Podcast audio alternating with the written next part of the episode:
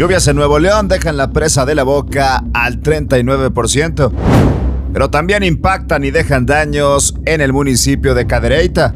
Revelan que Omar García Harfuch participó en reuniones sobre el caso Ayotzinapa. Habrá modificaciones en concesiones a mineros, así lo afirma el presidente de México.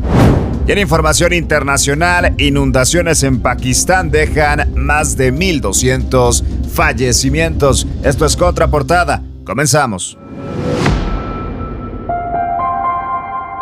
Qué gusto saludarte en esta mañana de martes 6 de septiembre con la información más relevante de este día y arrancamos con temas locales porque al parecer hay buenas noticias tras las lluvias presentadas de manera intensa, sobre todo el domingo y el lunes de este inicio de semana. Después del regreso de las lluvias a Nuevo León, la Comisión Nacional del Agua, la CONAGUA, informó que el nivel de la presa de la Boca se incrementó a un 39%. El acueducto ubicado en el municipio de Santiago es una de las principales fuentes de abastecimiento de líquido en el estado y con ello su bajo nivel en los anteriores meses fue uno de los causantes de la crisis hídrica que vive la entidad. Por su parte, las presas Cerro Prieto y El Cuchillo no registraron una mejoría bastante notoria. Sube nivel de la presa de la Boca al 39% y Nuevo León se dice tranquilo sobre el tema del abasto de agua. Y en más información local, las intensas lluvias que han llegado a Nuevo León también causaron varios daños en diversos municipios del estado, especialmente en Cadereyta Jiménez, donde se rescató a un hombre de 45 años que había sido arrastrado por la corriente. 200 vecinos de siete colonias de esta alcaldía tuvieron que ser retirados de sus hogares para acudir a un sitio más seguro después del desborde del arroyo Abasolo. En estos incidentes, una familia de cuatro integrantes que viajaban en una camioneta lamentablemente fallecieron después de haber sido arrastrados por la corriente de agua. Las intensas lluvias lamentablemente dejaron malas noticias impactan y generan daños, lluvias en Cadreita. Y siguen los casos, las situaciones, los episodios detrás de Ayotzinapa. Un documento de la Secretaría de la Defensa Nacional, la Sedena, revela que Omar García Harfuch es el actual titular de la Secretaría de Seguridad Ciudadana de la Ciudad de México. Habría participado en dos reuniones en Iguala relacionadas con el caso ya citado de Ayotzinapa. Estas reuniones habrían contemplado el armado del evento para formar la conocida verdad histórica que, por cierto, hoy tiene en la cárcel a Murillo Karam.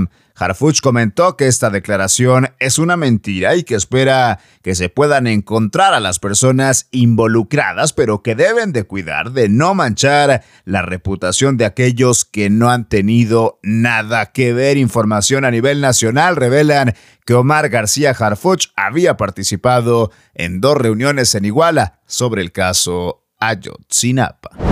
Mientras tanto, el presidente de México, Andrés Manuel López Obrador, detalló que por el momento no le quitará ninguna concesión a ningún minero, pero que a largo plazo se pueden analizar modificaciones a la ley minera. Explicó que a futuro el reglamento de la explotación para concesionarios puede volverse más estricta con el objetivo de que no se replique un accidente como el de la mina El Pinabete, que justamente ocurrió en Coahuila. El mandatario argumentó que la raíz del problema parte desde el gobierno de Porfirio Díaz, en el que se habían entregado 120 millones de hectáreas, es decir, el 60% del territorio nacional. No revocará concesiones a mineros, pero legalmente habrá modificaciones, al menos así lo afirma Andrés Manuel López Obrador.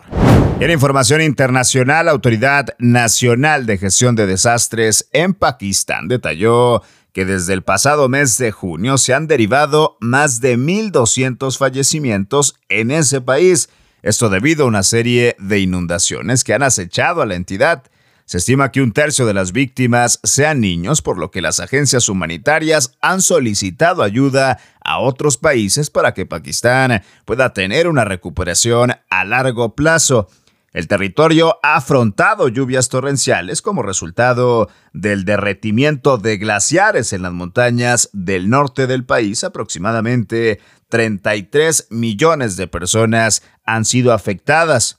Como estrategia para afrontar este fenómeno natural, se ha creado un Centro Nacional de Respuesta y Coordinación de Inundaciones, donde la Organización Mundial de la Salud ha financiado 10 millones de dólares para tratar heridos, entregar suministros a centros de salud y prevenir la propagación de enfermedades infecciosas. Inundaciones en Pakistán derivan en más de 1.200 fallecimientos.